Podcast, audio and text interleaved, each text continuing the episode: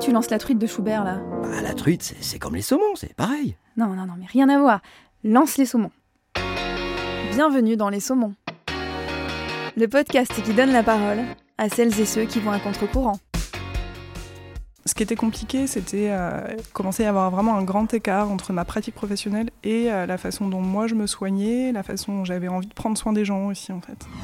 Dans ce nouvel épisode des Saumons, je donne la parole à Maude Guillemet, qui est naturopathe, mais qui n'est pas arrivée à la naturopathie en ligne droite. Elle a d'abord été infirmière, puis a fait une incursion dans l'univers des métiers manuels agricoles. Je l'ai interrogée sur ce parcours singulier, ainsi que sur la naturopathie, une discipline dont on entend de plus en plus parler, mais dont on ne sait pas forcément tout.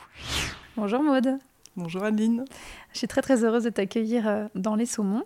Alors euh, aujourd'hui, on enregistre dans un lieu un peu particulier. C'est un lieu qui s'appelle Hop Hop Hop. Euh, Hop Hop Hop, j'y reviendrai, j'espère bientôt dans les Saumons. Euh, mais pour le présenter en quelques mots, c'est un collectif d'indépendants euh, de, de tous horizons en fait et vous partagez un, un espace de travail. Donc toi tu as tes bureaux chez Hop Hop Hop.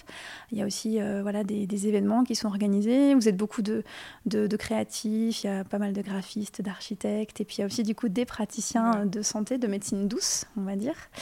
Et donc ça fait sens parce que ici tu as aussi créé quelque chose qui s'appelle la douceur et tu nous en parleras tout à l'heure. Tu es euh, naturopathe et si, euh, si je te saumonne aujourd'hui, c'est parce que tu as un parcours qui est assez atypique. Tu n'es pas venu à la naturopathie euh, en ligne droite. Euh, alors je voudrais que tu nous parles justement de, de ce parcours. Donc euh, moi je suis naturopathe aujourd'hui, ça fera bientôt trois ans maintenant. Voilà. Mhm. Mais avant j'ai été infirmière. D'accord. Voilà, je, je suis sortie de l'école d'infirmière en, en 2005. Et puis, euh, en tout, j'ai pratiqué pendant 7 ans et avec des moments d'interruption euh, pour des voyages, euh, etc.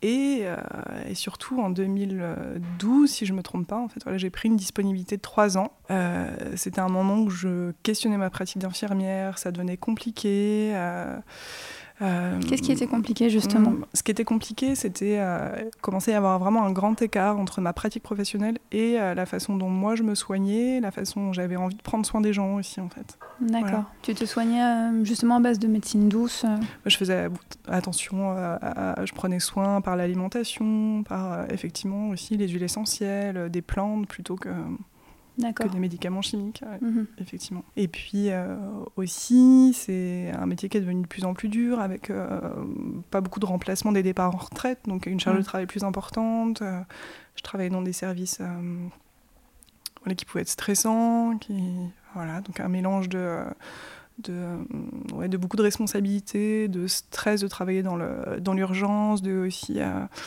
un regard euh, sur soi pas toujours très positif quand euh, on on doit prendre soin des gens et pour autant, euh, bah, parfois, on est amené à les presser Mhm. parce qu'on sait qu'on a toute une charge de travail derrière, en fait, et ça, c'est pas très valorisant. Donc, il y avait tout ça, et puis en même temps, j'avais besoin euh, peut-être de quelque chose de l'ordre d'un retour à la terre ou quelque chose comme ça. Voilà. J'ai pris trois ans de disponibilité la, la fonction publique hospitalière Mhm. pour faire, dont on va dire, on appelait ça du woofing en France en fait. Voilà, travailler dans des fermes euh, qui pratiquent l'agriculture biologique. Et puis. euh, Ton projet à ce moment-là, c'était quoi mon justement? projet. Alors, allez, voilà, à l'époque, je pensais me réorienter vers un métier euh, manuel agricole. Oui. Et j'avais envie de, de me former à plusieurs activités agricoles pour pouvoir travailler dans une ferme en collectif avec d'autres. Et puis euh, de pouvoir échanger euh, les activités. euh, voilà. Donc du coup, quel était ton, ton projet professionnel à, à ce Mm. moment-là, au moment où tu, tu as commencé à, te- Mm. à être dans le monde de l'agriculture En fait, c'était à la fois un projet professionnel et un projet de vie aussi. C'était un moment où je questionnais euh, beaucoup de choses, aussi de vivre ensemble. Enfin, donc il y avait à la fois le côté professionnel où j'avais envie d'un métier plus, euh, plus, con- enfin, plus concret, c'est très concret aussi, mais peut-être plus manuel. Oui. Donc voilà. Donc j'avais envie de me former euh, à l'agriculture en fait Mhm. voilà, au travail paysan, à différents travails paysans. Et en même temps, je m'intéressais de plus en plus euh, au mode de, de vie collectif, euh, voilà, à la dynamique collective. Et l'idée, ça a été pour moi de, de voyager en France dans différents endroits, donc c'était aussi un voyage, Oui. euh, et d'aller à la rencontre euh, de différents euh, modes de vie ensemble, sur des fermes. Voilà, donc j'ai fait euh, du maraîchage, j'ai appris à faire du pain Oui. à la main, à traire des chèvres, à faire du fromage, faire des cueillettes de plantes médicinales et aromatiques. euh, Voilà. Tu as exploré plein de, J'ai plein de exploré domaines plein, plein de domaines. J'ai appris énormément de choses. euh, ouais. C'était très très riche et très intéressant. Et euh, finalement, tu n'es pas resté euh, dans ces métiers manuels agricoles. Ouais. Et qu'est-ce qui s'est passé? Qu'est-ce qui s'est passé? Bah, Dans les lieux où je passais, je me rendais compte que je me retrouvais souvent dans la posture de, de- toujours quand même dans la posture de soins. Soit euh, comme les gens savaient que j'étais infirmière, en fait, quand il y avait euh, des petits bobos, des questionnements de santé, en fait, on s'adressait toujours à moi. Ou même aussi dans ma posture. euh, dans les fermes, euh, dans le soin aux animaux aussi, voilà, ou, Mm. et même aux plantes, même aux plantes en fait. Ah oui. Voilà, ouais. Euh, Il y a une période où je me suis intéressée à au- comment on peut prendre soin des plantes avec d'autres choses que la chimie. Oui. Donc tout ce qui est euh, fermentation de- d'ortie, de, consoude, etc. Enfin, ouais, je suis restée à un moment donné longtemps sur un lieu où j'avais comme un petit atelier en fait. euh, Tu faisais des tout petites un- potions. Je faisais des potions, ouais, pour les plantes pour le coup. Mhm. Et voilà, donc il y a eu un moment où je me suis questionnée en fait. euh, Est-ce que c'est peut-être c'est dommage en fait si euh, si je laisse cette part-là de moi, enfin, voilà, de, de soins, de après, il y avait la question, mais que- comment je vais pouvoir exercer? Quel type de formation je vais faire? Euh, Je m'intéressais beaucoup aux plantes. Alors, je, je m'étais posé la question de la formation d'herbaliste Oui. à Lyon, l'école des plantes, qui m'intéressait beaucoup, mais que je trouvais pas très appliquée. Je voyais pas trop comment j'allais pouvoir euh, l'utiliser, en fait, même si je savais que ça me passionnait. Oui, parce que quand tu es herbaliste, tu ne peux pas pour autant ouvrir d'herboristerie. tu c'est peux ça pas conseiller, voilà. on- tu peux travailler dans une euh, herboristerie, mais c'est de la vente, en fait. Oui, c'est ça. Alors qu'ils ont un savoir énorme, c'est très Mhm. frustrant, j'imagine, pour eux, quoi. Mm, mm. Mm. Et donc voilà, donc ça j'ai laissé de côté et puis euh, j'ai laissé venir et à un moment donné euh, la naturopathie est, est venue. Je saurais pas te dire comment. Mm. Voilà, je saurais pas te dire euh, Ah, depuis. il t'a trouvé. Ouais, Mhm. voilà. Et, euh, et quand c'est venu à moi, là ça a été comme une évidence et tout. C'est le chemin s'est ouvert euh, jusqu'à la formation, jusqu'à l'installation. euh, Alors du coup, quelle formation est-ce que tu as suivie? Mm. J'ai fait une école de naturopathie, l'école de naturopathie à Dijon. Il y, a, il y a différentes écoles en France, certaines qui font partie de la fédération, d'autres non. Donc celle-ci fait partie de la fédération naturopathie. Et tu as mis combien de temps à te former?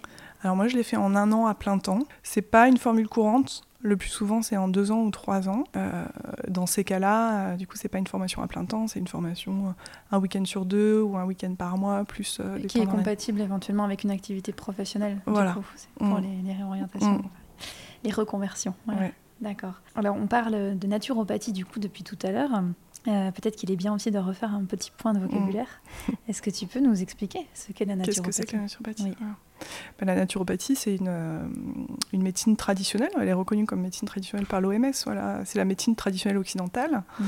Comme euh, voilà, il y a la médecine traditionnelle chinoise ou l'Ayurveda. Euh, c'est une médecine qui, euh, qui s'attache, on dit, à, redonner la vitalité au corps, la capacité au corps de, de soutenir ses processus, ses propres processus d'auto-guérison. Donc en fait, au lieu de s'attacher euh, à vraiment directement une maladie ou à un diagnostic, on va plutôt s'attacher à des dysfonctionnements. Donc aller soigner des systèmes, des organes, et puis euh, les mettre en lien aussi. Voilà, donc on ne va pas euh, s'intéresser seulement à un organe dysfonctionnant, enfin voilà, mais à faire le lien avec euh, les autres. Comment ça, ça fonctionne? C'est un, un entretien, c'est un peu comme une petite enquête. Oui. Voilà, on va parler de l'histoire de vie de la personne, de, de, ses, de ses symptômes, de ses, de ses maux, des de ses antécédents, des antécédents familiaux, voilà aussi de son état Et, euh, émotionnel. J'imagine que tu dois enquêter euh, euh, vraiment profondément parce que Mm. parfois on ne fait pas le lien entre différents Mm. mots qu'on peut avoir. On se dit, bah, j'ai mal au ventre d'un côté, j'ai mal à la tête, Mm. euh, euh, pourquoi ça serait la même chose? Oui.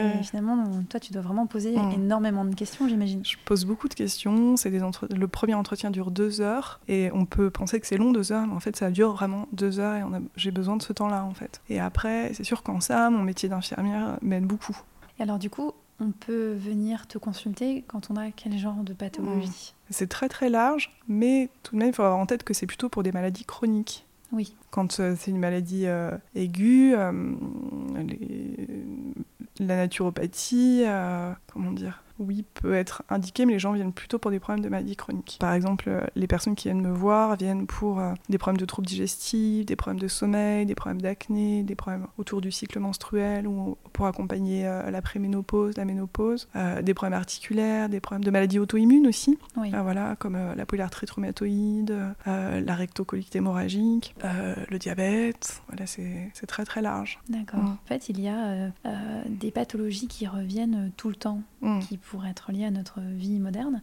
Est-ce que tu vois euh, des, schémas se répéter chez les mm. personnes qui viennent te consulter? Oui, bah déjà en fait quasiment tout le temps, peu importe pourquoi on vient me voir à la base, dans 95% des cas il y a des troubles digestifs. Ouais. Et bon, on le sait aujourd'hui, hein, voilà, l'intestin c'est au cœur de la santé et vraiment, enfin, moi ça se confirme euh, au cabinet. Ensuite, euh, il y a très très souvent aussi un foie surchargé. Ouais. Et tout ça, c'est lié à quel Tout ça, c'est lié. Alors, le foie surchargé, c'est à la fois lié à l'alimentation, à l'exposition aux polluants. Euh, c'est en lien aussi avec l'intestin fragilisé qui laisse passer trop de choses dans la circulation sanguine. Et après, à l'émotionnel euh, aussi, la, comment on prend en compte nos émotions, et notamment l'émotion de la colère, qui, euh, voilà, qu'on a du mm. mal à, à, traverser, à laisser vivre, à pas juger, enfin voilà, toutes les colères rentrées, mm. très très en lien avec le foie. Mhm. Et, cet intestin malmené, il est malmené par quoi en général mhm. Alors, il est malmené par plusieurs choses. Bon, bah, clairement, déjà par l'alimentation. Voilà, une alimentation, une alimentation qui est souvent pro, euh, pro-inflammatoire. Par l'eau aussi, hein, l'eau chlorée. Voilà, le chlore, mhm. c'est un antiseptique. Donc, euh, l'eau du robinet euh, fait une antisepsie de, de l'intestin. Là, principalement, principalement les, bien sûr, les, tous les traitements, bah, les traitements antibiotiques, Hmm. Voilà, je pense aujourd'hui les, les gens font plus attention, mais il y a une époque où on se rendait pas compte en fait des dégâts que faisaient les antibiotiques. Euh, voilà. Hmm. Euh, et puis tout un tas d'autres traitements euh, voilà, aussi qui ont les, les anti-inflammatoires non stéroïdiens. les, on, ne fait pas forcément tout de suite le lien aussi, mais tous les médicaments qui changent le pH de l'estomac. D'accord, par exemple. Bah, par exemple, tout ce qui est inipon, pinexium, voilà, qui sont prescrits soit chez des personnes qui ont des, des douleurs d'estomac ou quand il y a des pour pallier aux effets secondaires des anti-inflammatoires non stéroïdiens. Oui, donc c'est euh, vraiment le cercle vicieux. Euh, on, empire les choses plus qu'on les améliore finalement euh, mm. en surchargeant. D'accord. Est-ce que, tu, est que tu fais un lien aussi corps-esprit dans toute mm. ton enquête? Tu fais beaucoup parler les gens, alors on parle de symptômes, mais est-ce que tu, tu, cherches aussi des choses émotionnelles justement? Mm. Oui, oui, oui, je, je m'intéresse euh, beaucoup aux émotions. Après, moi, j'ai pas de formation euh, particulière euh, voilà, en psychothérapie, mais c'est quelque chose qui m'intéresse depuis toujours. je me suis beaucoup intéressée quand j'étais à l'école infirmière et puis ensuite encore. Et du coup, j'ai cette, cette écoute attentive particulière. Et effectivement, je, je, cherche à faire des liens.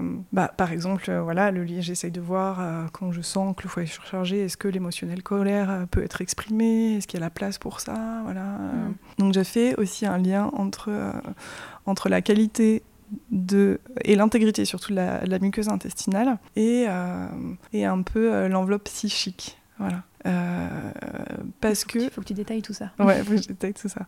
Euh, l'intestin est comme une frontière un petit peu entre l'intérieur et l'extérieur.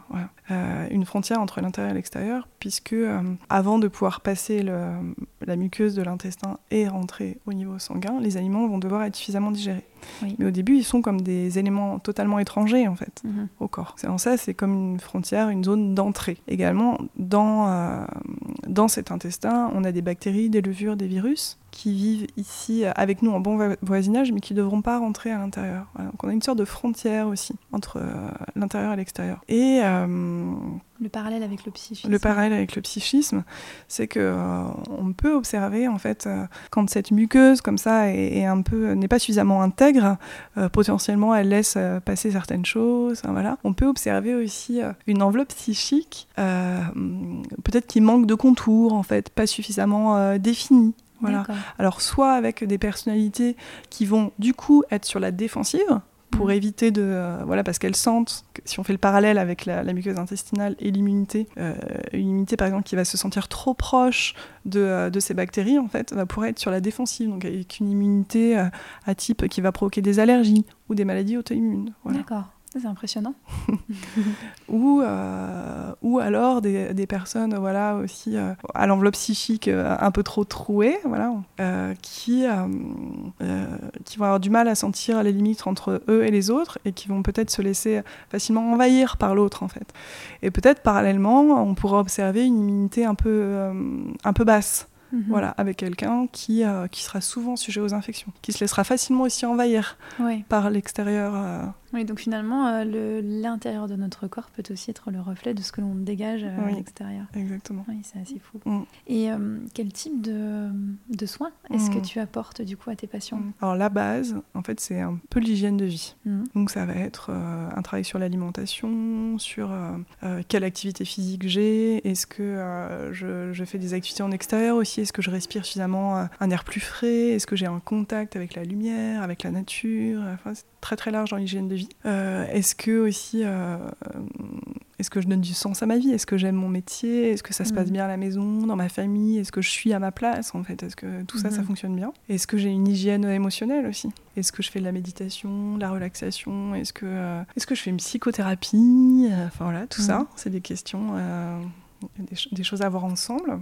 Et puis après, il y a des, des, des soins plus spécifiques voilà, qui se font avec soit des plantes, des compléments alimentaires, des minéraux. Euh, selon les pathologies. Selon les pathologies, avec évidemment un travail important de cicatrisation intestinale, de détox du foie, de, euh, un travail au niveau de l'immunité. Est-ce qu'on a besoin de l'apaiser, de la stimuler? Est-ce qu'on a besoin d'apaiser l'état inflammatoire? Est-ce que voilà. Donc ça se fait par l'alimentation. Et puis euh, des, des, plantes, des compléments alimentaires, voilà, sous, forme de cure. Qu'est-ce qui te plaît le plus dans ce, dans ce métier Dans ce métier Qui semble très varié, mais qu'est-ce qui te euh, qui t'enthousiasme le plus Ce qui m'enthousiasme le plus, euh, bah déjà, c'est d'être euh, en lien voilà, avec, avec les gens. C'est des histoires à chaque fois personnelles.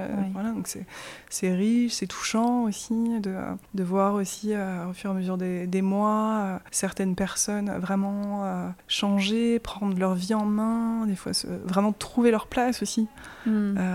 Il y a des, ouais, des histoires très très touchantes. Et puis, oui, dans le si quand, euh, quand on voit euh, voilà, le corps qui va mieux, l'esprit qui va mieux, euh, Hmm. oui, mais tu vois vraiment évoluer les gens au fil des mois. C'est très gratifiant, euh, valorisant, encourageant euh, et puis euh, stimulant aussi. C'est un métier très stimulant. Et, comment est-ce que tu définirais ta, particularité en tant que naturopathe? Hmm. Parce que vous êtes nombreuses et nombreuses. Hmm. je pense que vous avez tous votre petite touche. Et donc, toi, comment tu te. Voilà, qu'est-ce qui te distingue? D'après toi Comment tu te, te vois? Par rapport aux autres praticiens Je pense que, euh, que ma pratique d'infirmière influence beaucoup euh, ma pratique de la naturopathie, ce qui fait que je suis, euh, comment dire, plutôt dans la matière. voilà, je suis dans le questionnement, ce qu'on appelle le questionnement clinique, je vais faire des liens, je questionne les symptômes. Je pense que ça, c'est une particularité. Aussi, je m'intéresse énormément. Euh, j'ai rédigé et soutenu un mémoire sur l'intestin, euh, donc je suis euh, vraiment passionnée par le sujet. J'ai fait plusieurs conférences sur ce sujet, donc je pense que c'est une de mes spécialités. Et tu m'as confié hors micro tout à l'heure que tu as écrit un article là qui va être publié sur le diabète de type 2. Sur le diabète de type 2, oui. Alors, tu peux pas nous expliquer la, totalité de cet article, mais est-ce que tu peux nous dire un petit peu bah, pourquoi tu as été amenée à écrire ce, mm. sur ce sujet et, et quel est le lien avec la naturopathie? Alors, j'ai été amenée à écrire ce sujet c'est une question de, une question de rencontre en fait, voilà, de rencontre avec l'éditeur où on était allés ensemble euh, à une conférence formation sur le diabète de type 2. Mhm. Et puis après, on a eu l'occasion de se, se, retrouver à nouveau, on a échangé sur euh, sur cette conférence qui était vraiment très très intéressante et qui a modifié euh, notre pratique de naturopathie. Et, euh, et, du coup, on échangeait sur bah, ce que j'avais pu mettre en place au cabinet. Enfin là, on a eu une discussion très très intéressante. Et il m'a proposé d'écrire ce, euh, ce, dossier, cet article dossier. Pour un magazine Pour un magazine. Spécialisé dans la naturopathie. Voilà, qui s'appelle Solutions Naturopathie. D'accord. Mm. Et euh, donc cet article part du diabète du type 2 avec une approche euh, qui, qui a changé là, depuis quelques temps. Donc en gros, dans le diabète de type 2, l'approche classique consiste à s'intéresser essentiellement au fait que le taux de sucre dans le sang augmente. Mhm. Le problème, c'est que euh, quand on se rend compte que le taux de sucre dans le sang est augmenté, ça fait déjà bien longtemps en fait qu'il y a des dysfonctionnements. Parce que le corps pâlit pendant longtemps en augmentant la production d'insuline pour faire entrer ce sucre dans le sang.